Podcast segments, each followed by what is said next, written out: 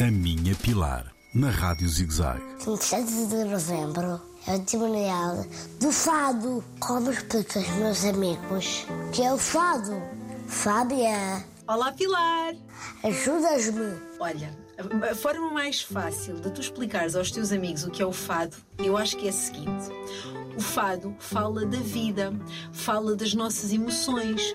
Quando tu gostas de um menino na escola, quando tu estás triste com um amigo teu, ah, quando te acontece alguma coisa menos boa durante o dia ou muito boa. Portanto, o fado fala da vida, fala do cotidiano das pessoas.